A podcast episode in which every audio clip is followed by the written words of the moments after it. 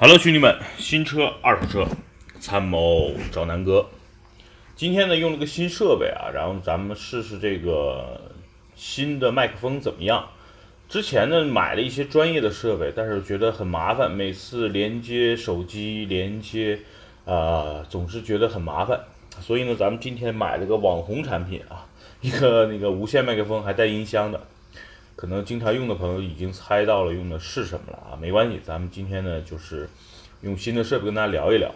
呃，这两天呢去了趟天津啊，总的来说我觉得感受还挺有意思的。开什么车去的呢？开了一个比较接地气儿的车啊。有人说南哥，你最近说的车怎么都是三十万、五十万啊，有点飘啊？也不是啊。因为呢，最近身边的一些朋友，那个年底了买车嘛，因为大家知道，就南哥的朋友都八零后比较油腻了，对吧？然后他们目前的这个啊家庭状况，尤其北京的，包括他们的一些收入状况呢，可能决定了他们现在基本都是在换车啊。比如原来开帕萨特、迈腾的，现在呢想换个 A 六啊，想换个奔驰 E，所以呢，最近比较纠结的就是在这儿啊。所以呢，那那。我是不是就是我也喜欢这些车？也不是啊，就是其实车开多了，会后来发现够用就行。那这次天津呢，我们开的就是一个特别特别接地气儿的一个牌子啊，叫宝骏啊。之前呢，给大家说过一期宝骏五幺零，也拍过两期视频。呃，先简单总结回顾一下五幺零的这个车，优点呢很简单啊，便宜，颜值呢挺好看。对吧？然后这个啊是个 SUV，那缺点呢什么呢？就是这个车当时我们开的是它的顶配车型啊，就是那个 AMT，就是算旗舰版。那个顶配车型呢，其实从配置上真的挺不错的啊，各种能想象到的一些什么大屏啊、倒车影像、三六零等等那些都有。但是从这个开的角度，因为它是个 AMT 的变速箱，哎，问题就来了。呃，那个变速箱的那个换挡真的不是特别特别的顺啊，所以呢，呃，如果大家之前开过一些，比如说这个自动挡车型，再去开那个车，会觉得那个车会会换挡逻辑比较乱，还真不如用手动挡了。所以呢，最后得出结论呢，就是大家如果买宝骏五幺零啊，尽量买这个手动挡，因为手动挡更便宜，对吧？五六万、六七万啊。这个车虽然便宜，现在市场上也有几千块钱的优惠，总体来说是一个性价比很高、挺好看的、口碑也不错的车啊。至于最近网上有说啊，宝骏五二零安全性 不好啊，其实这个价位的车其实都是半斤八两啊。这个总的来说，从上汽通用宝骏对吧，或者叫上汽通用五菱宝骏啊，整体来说做工还是不错的啊。那说说今今天。咱们引出今天这个这个这个主角了，就是宝骏五幺零的大哥，也是目前宝骏旗下 SUV 的旗舰产品了，叫宝骏五三零。有人说，哎，不是五六零吗？不是啊，它不是按数排的。呃，五六零这个车呢，是原来七，就是宝骏什么七三零啊、七几几的这个呃车的平台打造的一个呃类似面包车平台的 SUV。那五三零啊，真正才是真正一个呃 SUV 平台打造出来的一台 SUV 啊，这么说大家就明白了啊，就是五六零当年其实是一个过渡产品，现在呢这个五三零才是真正的宝骏目前在售的啊，这么一个啊算是最高级的 SUV 了。那这个车有哪些特点啊？我跟你说一说。第一呢，这个车不是我我去借的，是我们同事啊直接去顺义啊。大家知道南哥，咱们公司都在都在西南四环，然后他们去一个大对角，在顺义区的宝骏店把这车给借回来了，旗舰版试驾车嘛。开回来之后呢，我们这个团队的小伙伴得出了两个结论：第一，哎南哥这个车比你 A 四好开，我说啊；第二说南哥这个车跟你汉兰达空间差不多一边大，我说啊，就让我很意外，你知道吗？就是一个人说这个车好开，一个说那个车空间大，让我觉得特别特别意外。但是他们那天开回来已经晚上了，我也懒得开，呃，我就直接回家了。直到周六，也就是昨天啊，直到周五，昨天啊，我们去天津，我开着车去的。首先呢，我先说这个车的外观啊，跟五幺零其实挺像的啊，一个 LED 的日间行车灯，然后有点像吉普自由光那种的那个呃分体式的一个大灯设计啊，一个挺漂亮，一个日间行车灯，然后下边呢有一个。啊 LED 的大灯，因为顶配嘛啊。然后整个前脸基本上就是所谓的宝骏家族的前脸，就跟五幺零特别特别像。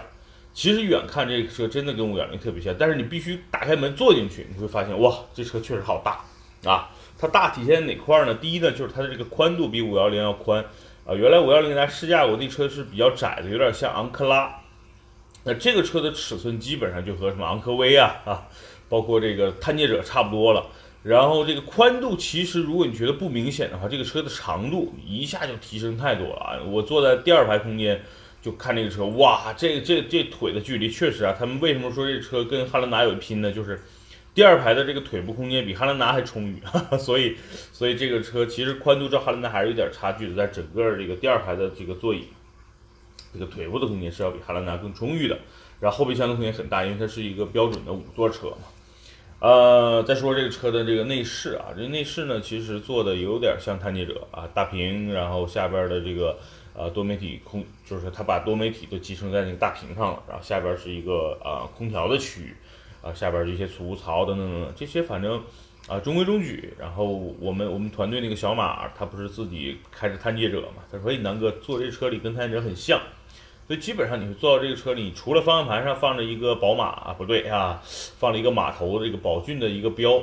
基本上呢跟探界者的风格很很相似。毕竟一个家族的车嘛，对吧？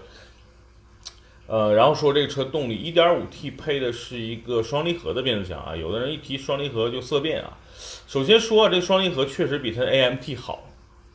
啊，毕竟旗舰车型。然后这个悬架跟大家说一下，如果大家不买顶配版本的530，它的这个车悬架是不一样的。呃，普通版本呢是前麦弗逊，然后后边呢是这个扭力梁啊。这个旗舰版呢是前麦弗逊，后边呢是一个类似多连杆的一个结构，就相相对来说会比扭力梁的输入度要高一些，当然了，成本也要高一些。这个车挺有意思，它的动力啊分好几个啊，有一点八自吸，有一点五 T 的配这个 AMT 变速箱的，当然还有这个手动挡啊，啊还有这个就是一点五 T 的双配双离合的这个旗舰版。说实话，那个 A M T 真不建议大家买。如果大家喜欢便买便宜，这车八九万能够买到一点八手动和一点五 T 手动，我觉得都还行，够用啊。如果预算够啊，你上这个双离合版本，那是真正意义上的这个自动挡了，开起来还行，没有什么什么顿挫感，还不错的。我觉得这个双离合基本上能够媲美通用现在主推的什么科鲁兹啊啊迈锐宝上面那个。啊，六 AT，所以整体来说，这个双离合真的是你开不出来一些顿挫或者是一些啊什么什么反应不积极啊这种现象。只要你深踩油门啊，它会快速给你一些反应。所以这个双离合配合 1.5T 的动力还是不错的。我们在高速上，我最高开到一百六，转速在三千五百转不到四千，所以整体来说还可以啊。再快我就没敢开了，毕竟啊，对吧？这个这个高速限速嘛。啊，另外呢，就是其实那个到一百六的时候，这个这个发动机的声音就已经挺大的了。在正常零到八十、零到一百二的时候的转速，发动机的声音它控制特别好。啊，说说行驶的感受啊，这个就是优缺点都有。优点就是你稳着开，就是油门轻踩，一点一点把速度推起来，它声音控制的特别好。哎，发动机、变速箱、隔音、胎噪、风噪控制的非常好。但是你如果深踩油门，它那个发动机的声是比较大的，能够传递到这个驾驶舱来的，所以呢，就是如果深踩油门暴力驾驶这个车不合适啊，但是正常开没问题，在一百一左右的时候，就是跑高速一百一左右的时速，它的这个胎噪、风噪控制的，呃，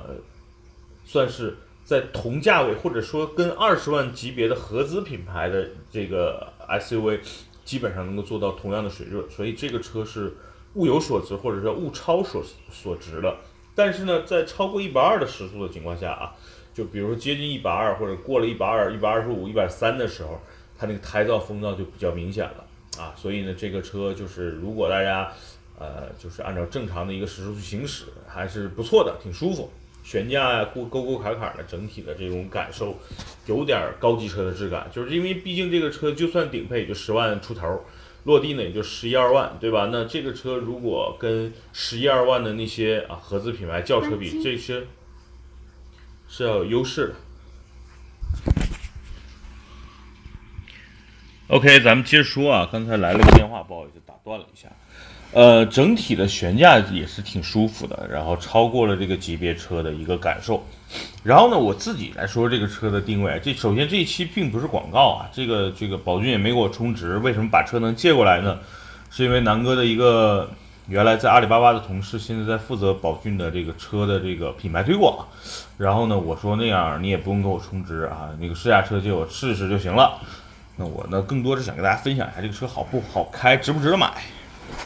因为这样啊，大家想想，你如果花十万块钱去买一台 SUV，你可能首先会想到的是一些排行榜销量比较靠前的车型，对吧？比如说什么长城的这个哈弗什么 H 六啊、H 几啊，包括那个 RX 五啊，包括这个 GS 四，对吧？这是一些销量非常好的这个在这个级别的国产品牌 SUV，包括那个吉利的什么 GS 啊、帝豪 GS，或者是这个啊博越嘛，对吧？但是，但是啊，那个，毕竟啊，这个宝骏主打的价位呢是在五万块钱到八万块钱之间，什么原来的三幺零啊、五幺零啊、五三零呃，这个呃五六零啊，原来的七三零等等啊，它主要的大家一想到宝骏，可能主打的都是在啊七八万以内的这么一个价位区间，相对来说比哈弗要低一个级别。但是，但是别忘了，这个宝骏毕竟隶属于通用啊，它会拿一些。啊，通用比较靠谱的技术，比如发动机啊，比如说啊，这个底盘儿啊，它会做出一些比较靠谱的车那。这个宝骏五三零实际上是它在向这个十万块钱价位，因为五三零的价位是从七八万一直到十来万呢，它七八万的那个车的性价比就不错了。如果你想买个手动挡，想买个空间大的，你就去买那个手动挡的